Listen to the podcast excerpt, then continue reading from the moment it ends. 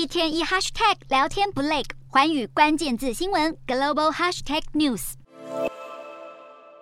为期七天的中国共产党第二十次全国代表大会，众人等着总书记习近平是否打破传统，上演连任大秀，领导班子又有哪些变与不变？就算习近平不得民心、不得民意，但美国之音等媒体都认为，各种迹象显示，习近平不会受到惯例所限制，包括中共党内不成文的七上八下规定，也就是六十七岁以下的政治局委员可以留任，六十八岁以上的必须交棒。摊开中共中央政治局常委名单，习近平、李克强等四人或将留任，要被换下的可能是栗战书、韩正和王沪宁，引进比较年轻的丁薛祥、陈敏尔、胡春华。至于《华尔街日报》则有不同的预测，总理是否要从李克强变成李强？习家军又是否如传闻进入中央政治局常委会？一切就看中共高层如何大斗法。而对于老百姓来说，只要求不要核酸，要吃饭，不要封控，要自由。北京市四通桥日前有民众悬挂布条、焚烧物品，向中国政府表达不满。而这把星星之火已燎原。无论是北京中国电影资料馆一间厕所内被喷漆写下“反独裁、反核酸”，